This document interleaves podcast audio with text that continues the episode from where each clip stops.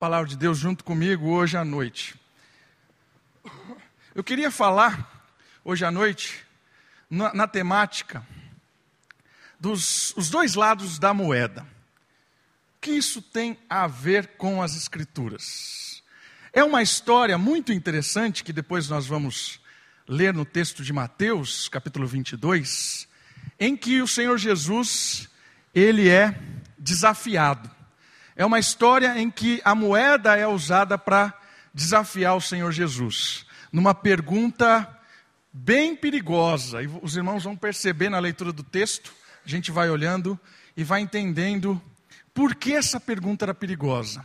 A temática de hoje tem uma lição muito mais profunda do que aparentemente ela aparece assim logo de cara. Então eu gostaria de olhar esse texto de Mateus, capítulo 22, a partir do verso 15, e tirarmos lições a respeito da, dessa, desse desafio de Jesus. Mateus, capítulo 22, a partir do verso 15. Todo mundo lá, olha só o que diz o Evangelho. Então, retirando-se os fariseus, consultaram entre si como surpreenderiam em alguma palavra. Ou seja, os fariseus estavam arquitetando algo para surpreender Jesus, colocar Jesus em uma situação em que ele fosse visto como alguém que não é digno de confiança, vamos dizer assim. Versículo 16. E enviaram-lhe discípulos, juntamente com os herodianos, para dizer-lhe: Olha só o que aconteceu logo de cara. Os fariseus e os herodianos, eles não se gostavam muito. Por que não? Porque são dois estilos e duas visões a respeito do Império Romano. Os fariseus, eles não gostavam da opressão romana. Quem é, subjugava Israel nesse tempo era o Império Romano. E eles não gostavam, os fariseus achavam que Israel tinha que ser livre, não, não se subjugar ao império ímpio, essa era a ideia do fariseu. E, por outro lado, os herodianos, eles eram o grupo que apoiavam o Estado. Eles falavam que eles eram a favor, eles eram judeus, eram de Israel, mas eram a favor do imperador. Eles queriam e, e diziam que deveria pagar imposto. Então, olha só, tributo ao, império. Nós temos aqui duas, duas, duas áreas, duas vertentes que pensam completamente diferente a respeito do Estado, a respeito do império. Mas eles se uniram para derrubar esse tal de Jesus. Isso é uma coisa interessante logo de cara no texto. Houve uma união desses dois grupos que brigavam para derrubar a Cristo. E aí, versículo 17 16, nós estamos no meio dele, diz assim: a pergunta dos discípulos selecionados para colocar Jesus numa sinuca de bico: Mestre, sabemos que és verdadeiro e que ensinas o caminho de Deus, de acordo com a verdade, sem te importar com quem quer que seja. Porque não olhas a aparência dos homens. Sabe o que eles fazem? Eles chegam assim e falam assim: Ó oh, Jesus, eu sei que o senhor fala a verdade. O senhor não tem papas na língua. O senhor vai dizer o que tem que ser dito. É como se você chegasse para alguém que você conhece. Sabe aquela pessoa que você conhece que fala mesmo? E às vezes você traz essa pessoa para perto de alguém porque você quer que ela fale algo para, sei lá, causar um, um, um reboliço. Aí você chega na pessoa e fala assim: Ah, ó Davi, eu sei que você é um cara que fala a verdade. Sei que você é um cara legal, gente boa. Me diz a respeito de, disso aqui, dessa decoração. Me diz a respeito disso. Porque justamente queria causar intriga. Então ela, ele, a pessoa vem, elogia Jesus, e Jesus vai chamar eles de hipócritas, porque era um elogio falso, era algo tentando construir para levantar a multidão, porque ali era o seguinte: o que ele responder vai acabar com a reputação dele. Porque se ele disser X, o povo vai ficar re, é, é, revoltado com ele. Se ele disser Y, A outra parte vai ficar revoltada, o império vai ficar revoltado e vai prender e vai matar esse cara. Então eles elogiam e esperam, agora ele vai se dar mal. Era essa ideia. Mas olha lá. Vamos seguir no texto. 17. Dize-nos, pois, o que te parece? Olha a pergunta. É lícito, é correto pagar imposto, pagar tributo a César ou não é? Olha que pergunta maldosa. É lícito pagar imposto ou não é? Se ele dissesse que é, aqueles que são os fariseus, o povo de Israel, ia ficar revoltado. Que é isso? Pagar esse império só nos rouba, só, é, só nos oprime. E esse cara está dizendo que é justo pagar esse imposto absurdo. Diga-se que o imposto que eles pagavam é menos do que a gente paga hoje. Mas era isso. E é, não, não, é piada, isso é verdade. Né? É essa a pergunta. E se ele dissesse não, não, não é, o império ia, olha esse, é rebelde. Está dizendo contra o império, não é para pagar. Essa era a pergunta. E aí Jesus vai nos surpreender. Porque ele vai dizer o seguinte: Jesus, versículo 18. Porém, conhecendo-lhes a malícia, respondeu: Por que me experimentais, hipócritas? Olha só. Versículo 19: Mostra-me a moeda do tributo. Trouxeram-lhe um denário, uma moeda. E ele lhe perguntou: De quem é esta imagem e inscrição? De quem é essa efígie e inscrição? Responderam: De César. Então lhe disse: Dai, pois, a César o que é de César, e a Deus o que é de Deus. Ouvindo isto, se admiraram e deixando-o foram-se. Por quê? Porque a resposta deles, logo de cara, foi um migué.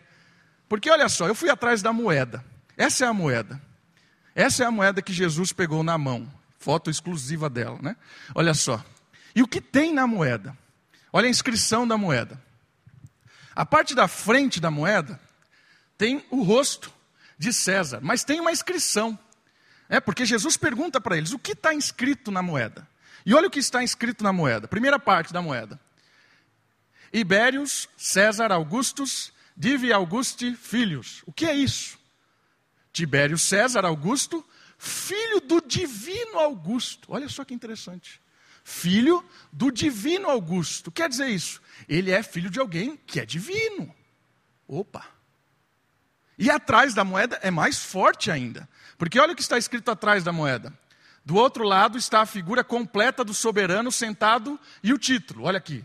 Tem alguém sentado num trono e tem o título: Pontifex Maximus. Pontífice máximo. Sabe o que significa isso? O líder máximo referente a algo religioso.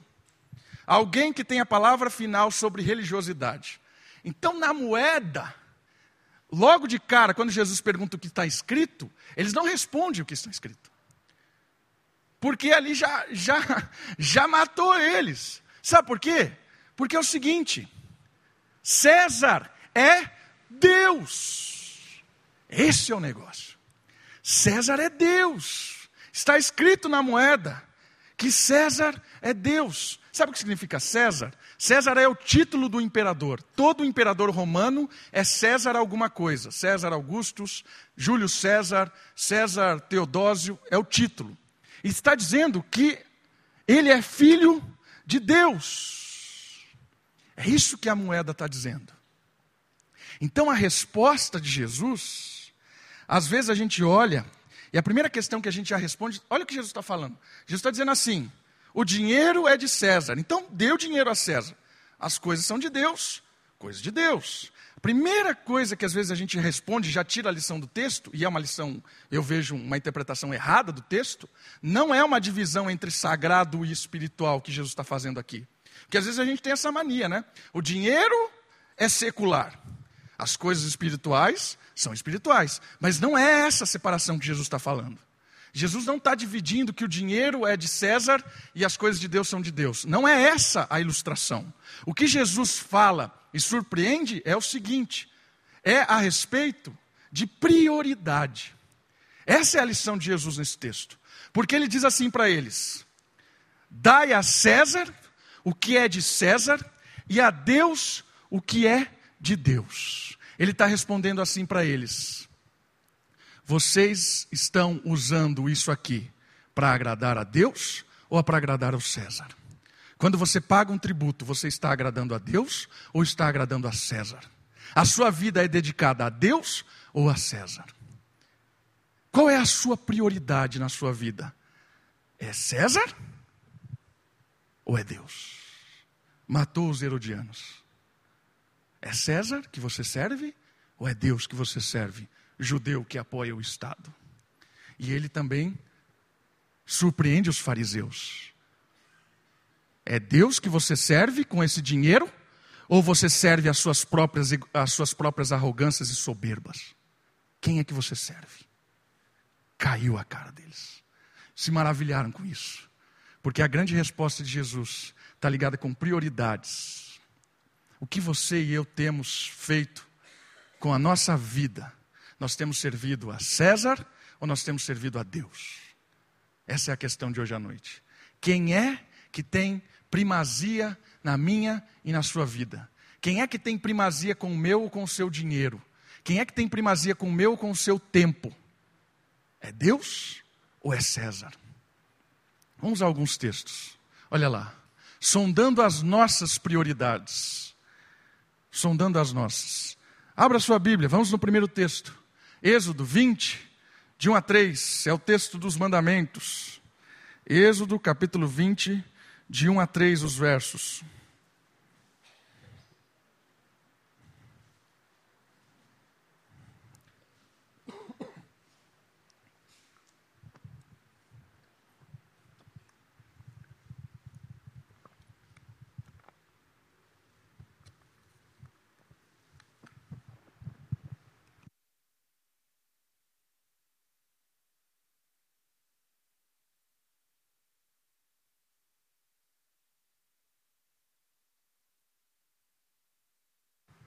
Vamos lá. Então falou Deus todas estas palavras: Eu sou Yahvé, o Senhor, teu Deus, que te tirei da terra do Egito, da casa da servidão. Não, não terás outros deuses diante de mim. Olha só, primeira questão a, que, a respeito de prioridade é: não terás outros deuses diante de mim. Não servirás a César antes de servir a mim. Essa é a ideia. Mais um texto. Mateus 22, de 36 a 37. Vamos lá, vamos rodar a Bíblia. Mateus 22, 36 e 37. Está falando de prioridades. Não terás outros deuses diante de mim. E deuses aqui não é só entidades, muitas vezes são coisas,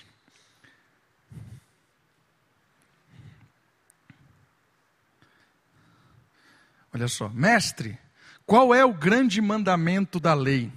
Respondeu-lhe Jesus: Amarás o Senhor teu Deus de todo o teu coração, de toda a tua alma e de todo o teu entendimento. Este é o grande e primeiro mandamento.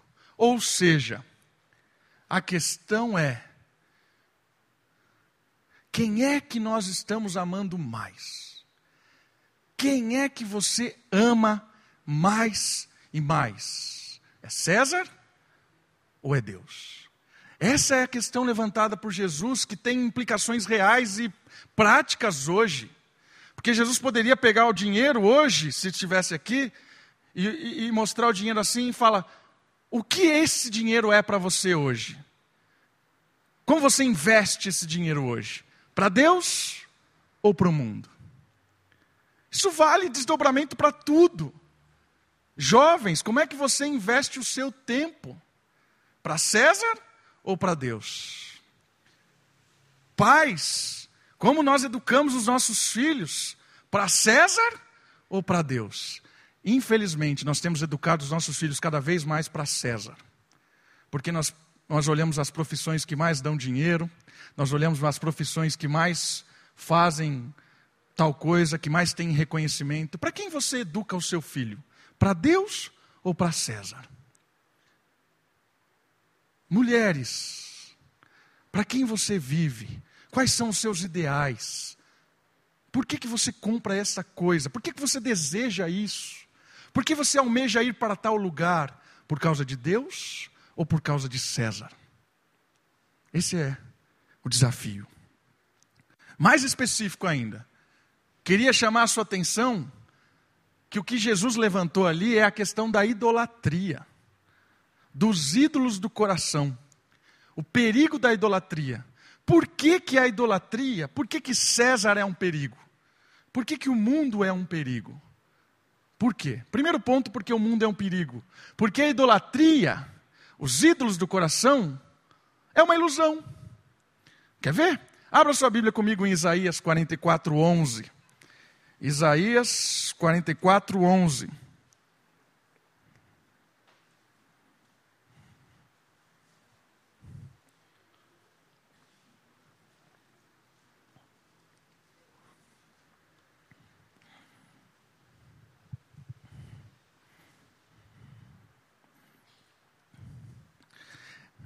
Eis que todos os seus seguidores, seguidores dos ídolos, ficariam confundidos. Olha só. Pois os mesmos artífices não passam de homens, ou seja, quem criou os ídolos foram os homens. Ajuntem-se todos e se apresentem, espantem-se e sejam a uma envergonhados. O que Isaías está levantando a questão?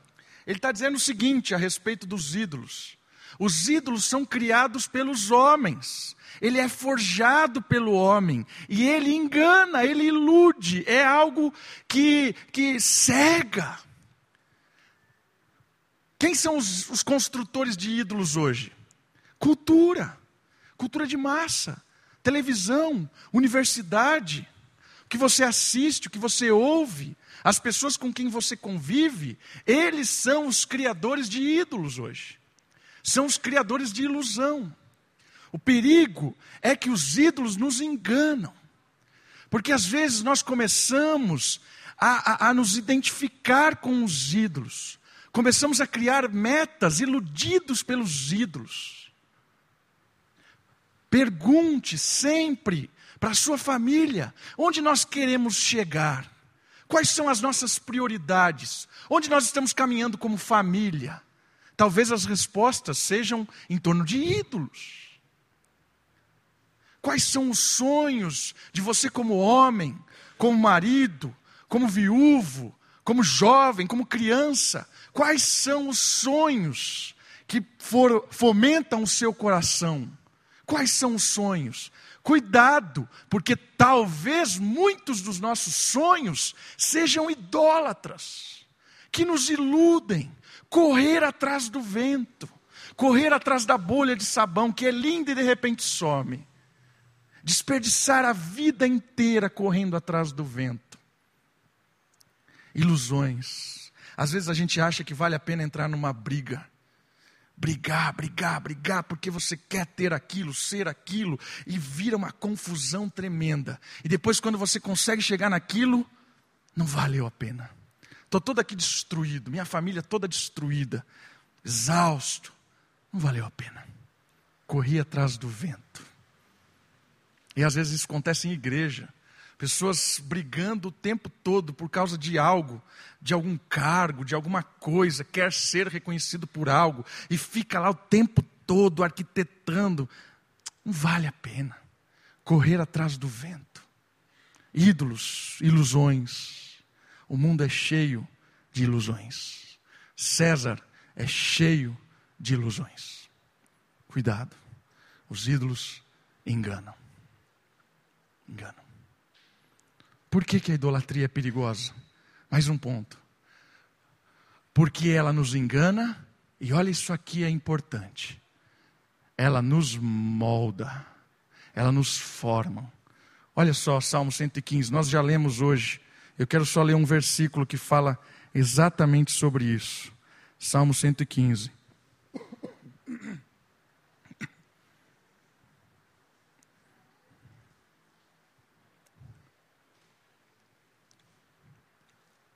Versículo 8: Tornam-se semelhantes a eles os que os fazem, e quantos neles confiam. Ou seja, os ídolos nos transformam como eles. Cuidado com quem você anda.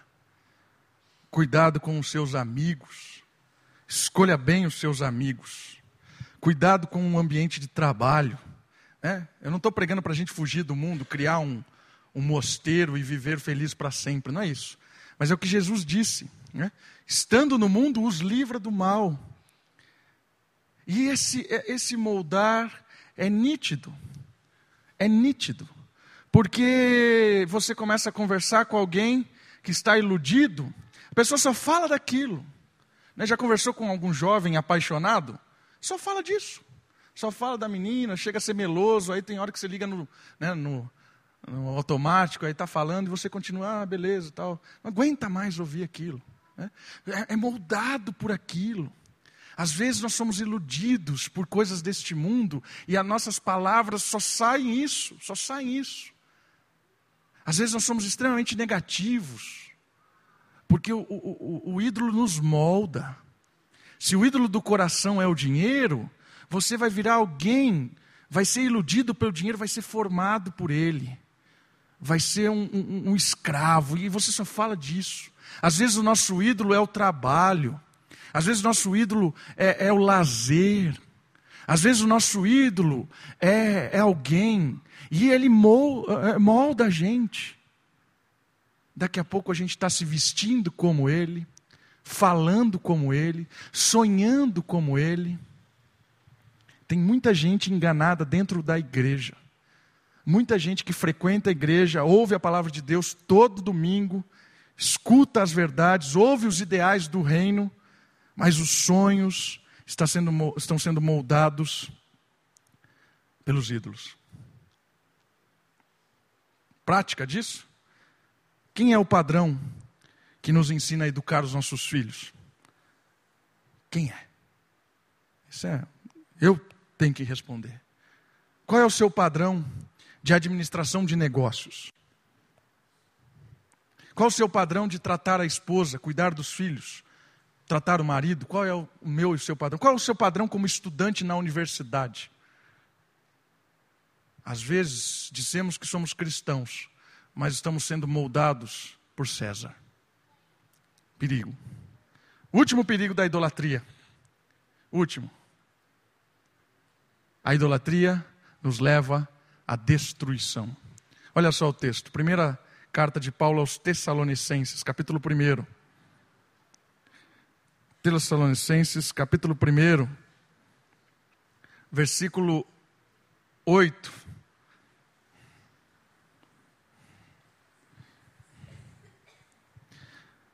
Porque de vós repercutiu a palavra do Senhor, não só na Macedônia e Acaia, mas também por toda parte se divulgou a vossa fé para com Deus, a tal ponto de não termos necessidade de acrescentar coisa alguma. Pois eles mesmos, no tocante a nós, proclamam que repercussão teve o nosso ingresso no vosso meio. E como deixando os vossos ídolos, olha que interessante, vos convertestes, ouvindo a palavra de Deus, deixaram os ídolos para servirdes o Deus vivo e verdadeiro. Olha só a resposta aqui. A quem você serve? Aos ídolos ou a Deus? Dai aos ídolos o que, são, o que é dos ídolos e a Deus o que é de Deus. Essa é a ideia. E para guardardes dos céus o seu filho, aguardardes dos céus o seu filho, a quem ele ressuscitou dentre os mortos, Jesus, que nos livra da quê? Do quê? Da destruição vindoura. Toda a ilusão do mundo, toda a idolatria será destruída. Todo o engano do mundo será destruído. Essa é a lição. Toda a idolatria será destruída. Quero tornar prático agora. Como destronar os ídolos do coração? Como destronar os ídolos do coração? Primeiro ponto certifique-se que você conhece o Evangelho. Conhecer de verdade. Porque o Evangelho é a notícia que nos liberta dos ídolos e nos traz para uma nova realidade. E o Evangelho é aquilo que nos mantém em integridade, em compromisso, em vida com Cristo. Então, o primeiro ponto é o seguinte: reconheça o quanto você conhece de verdade do Evangelho. Você entendeu o que é o Evangelho? Que Cristo morreu na cruz para nos livrar da morte, nos trazer do império das trevas para o reino da luz. Cristo morreu para pagar os nossos pecados. Cristo morreu para que a nossa antiga vida fútil não exista mais, para que não sirvamos mais como escravos ídolos. Entenda o Evangelho. Esse é o primeiro ponto para nos libertar dos ídolos do coração. Porque os ídolos do coração prometem uma satisfação do coração. Promete que vai satisfazer o coração.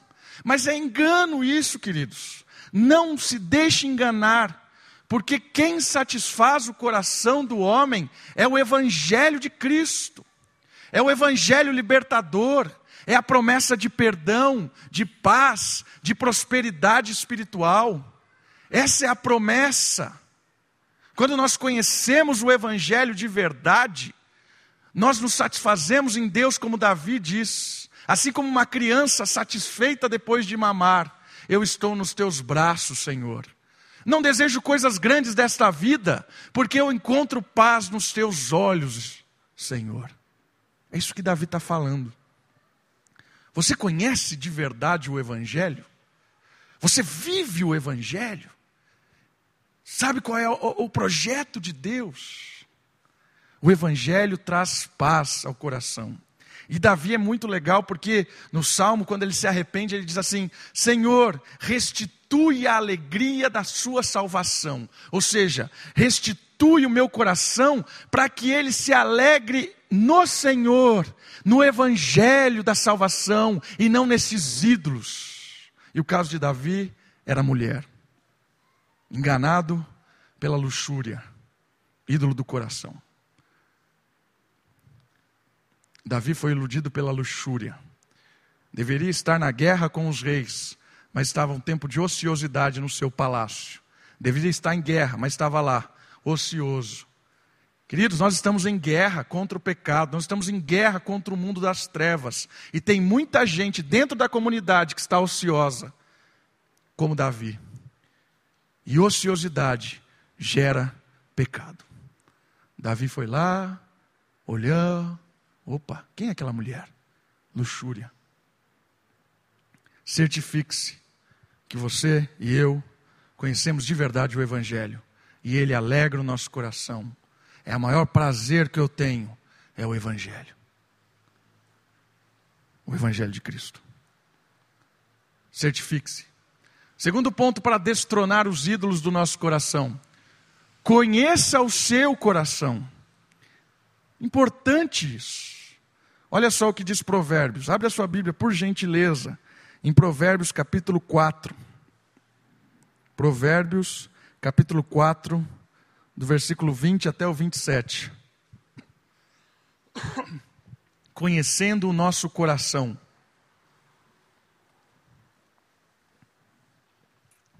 Provérbios 4, de 20 ao 27. Filho meu, atenta para as minhas palavras, aos meus ensinamentos inclina, inclina os ouvidos. Não os deixe apartar-se dos teus olhos, guarda-os no mais íntimo do teu coração. Ou seja, alimente o seu coração com as palavras, com o ensino do Pai, vinda do próprio Deus. Porque são vida para quem os acha e saúde para o seu corpo. Olha que legal. Sobre tudo o que se deve guardar, guarda o coração, porque dele procedem as suas as fontes da vida. O coração é a essência do ser humano. Desvia de ti a falsidade da boca e afasta de ti a perversidade dos lábios. Os teus olhos olhem direito e as tuas pálpebras diretamente diante de ti. Pondera a verdade de teus pés e todos os teus caminhos sejam retos. Não declines nem para a direita nem para a esquerda. Retira o teu pé do mal. Guarda o teu coração teu coração é muito importante. Conhece o teu coração. O que você mais deseja hoje? Pergunte ao seu coração. E a resposta pode te surpreender. Pergunte ao seu coração: o que eu mais desejo agora neste momento? Desejo que o culto acabe. Opa, tem muita gente talvez que esteja desejando isso. Desejo, não sei. Conheça o seu coração. O seu coração é que manda em você. Saiba disso.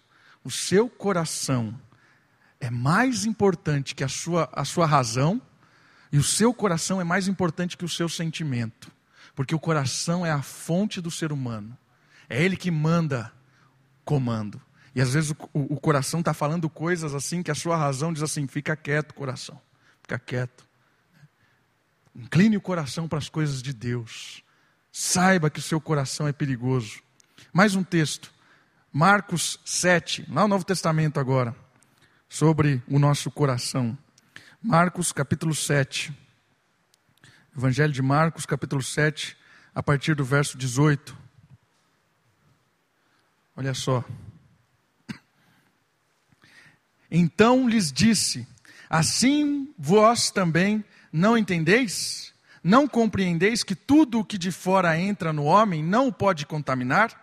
Porque não lhe entra no coração, mas no ventre, e sai para lugar escuso. E assim considerou ele puros todos os alimentos. E dizia: O que sai do homem, isso é o que contamina. Porque de dentro do coração dos homens é que procedem os maus desígnios, a prostituição, os furtos, os homicídios, os adultérios, a avareza, as malícias, o dolo, a lascívia, a inveja, a blasfêmia, a soberba, a loucura. Ora, todos estes males vêm de dentro e contaminam o homem. Queridos, o seu coração, meu coração é enganoso. Cuidado. Por isso nós devemos destronar os ídolos do coração. E cada vez mais, como o apóstolo Pedro diz, santifica a Cristo no vosso coração. Enche ele com as coisas de Deus. Convence o coração. Porque às vezes a gente a gente tenta uma mudança da nossa vida só na prática, mas não muda o coração. Como assim? Porque é muito fácil você criar um estereotipo de crente. Porque o crente tem a roupa certa, né? o crente tem o jeito certo, tem a, alguns crentes que ainda criam características físicas certas. Né? Então, se você deixa tal jeito, ou usa tal roupa, ou se você faz tal coisa.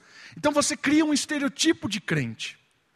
Mas estereotipo de crente não corrige nada. Porque o problema é o coração e não, não, não a, a, a, a aparência. Normalmente, quando você encontra alguém extremamente moralista, né? extremamente moralista, ah, se vestir assim, que herege. Ah, falar isso, ah, coisa, coisa da modernidade. Hum? Ah, olha só como ele faz isso, como educa o seu filho. Quando você encontra alguém assim extremamente moralista, cuidado, porque o moralismo é externo.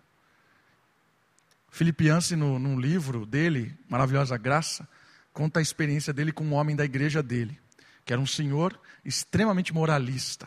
Condenava os jovens, olha só que roupa que ele vem, olha lá como ele está vestido, olha aquele jovem ali, olha o tipo de música que ele ouve, olha não sei o quê. E o cara é extremamente moralista tinha o perfil de, de crente. Depois de um tempo ele foi preso por envolvimento com pornografia, só que pornografia infantil. Foi preso porque estava envolvido com pedofilia. Esse era o moralista. Porque o problema está aqui, ó, no coração e não na externa.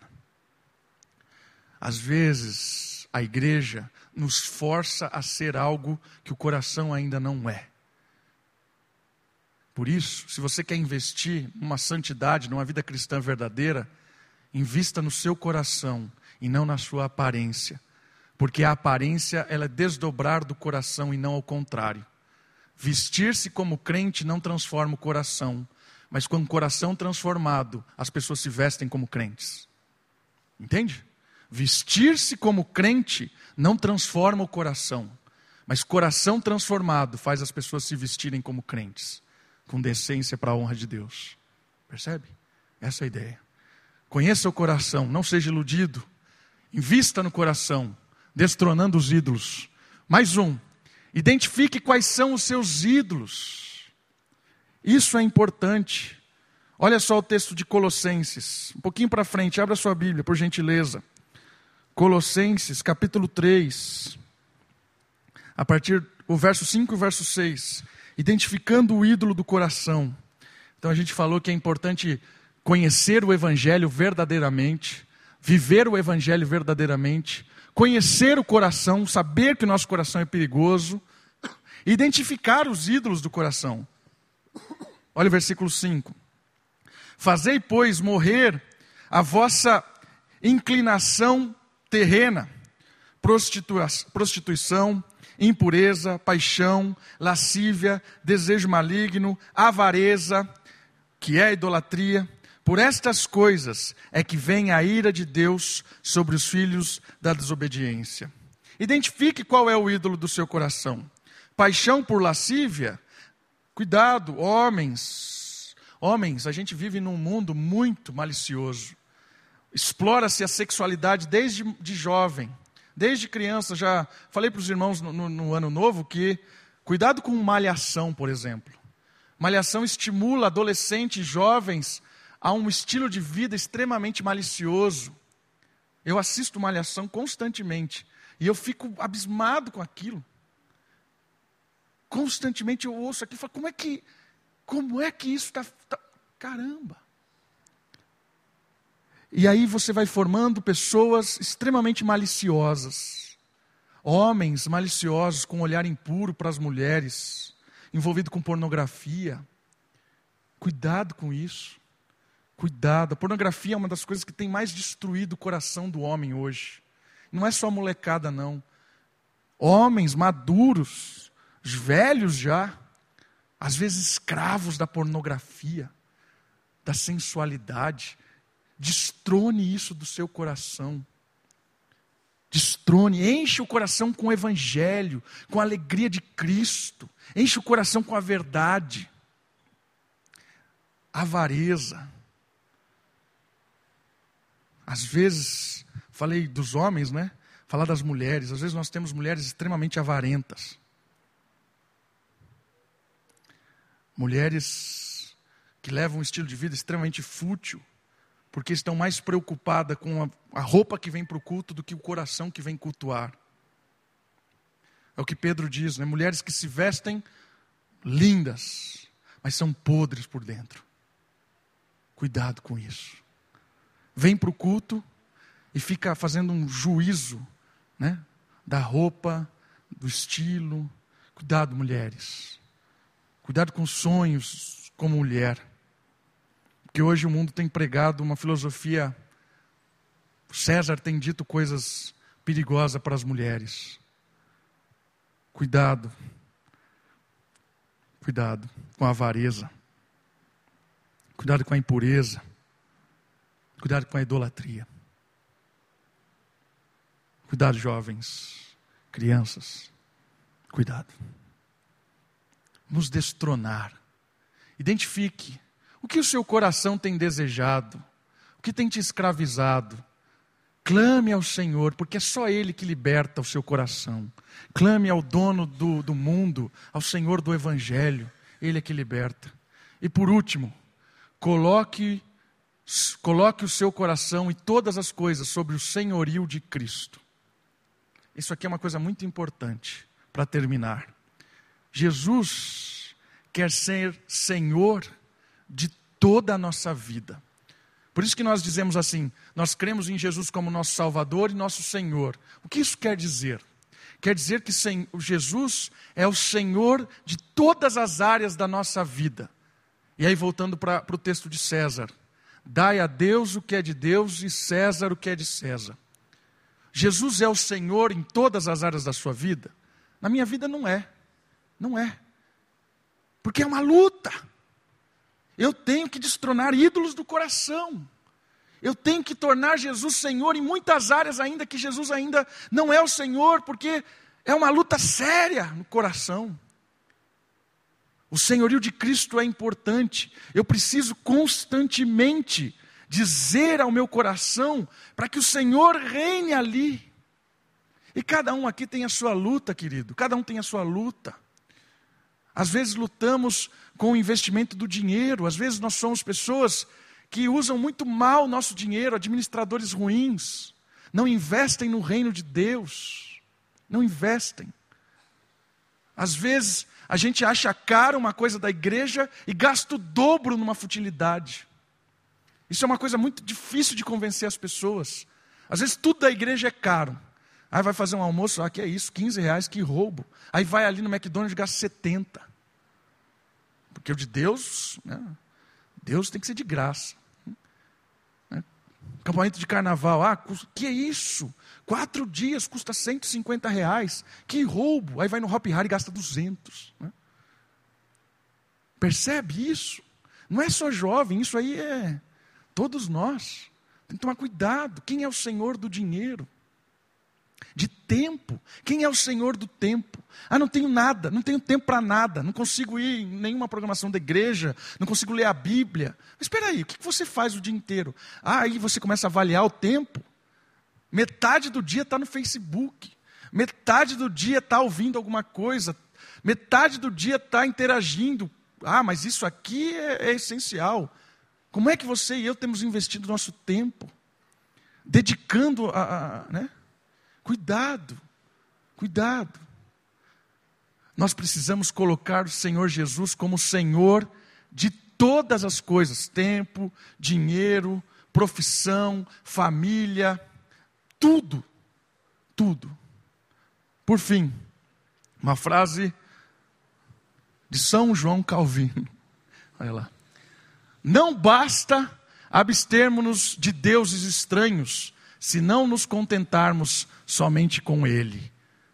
Contentamento, satisfação. salmo que nós lemos de Davi. Satisfação. Precisamos ser satisfeitos com o Senhor. Vamos orar? Abaixe sua cabeça, feche os seus olhos. Clame ao Senhor. Ele é o Senhor e pode ser o Rei de todas, todas as áreas das nossas vidas.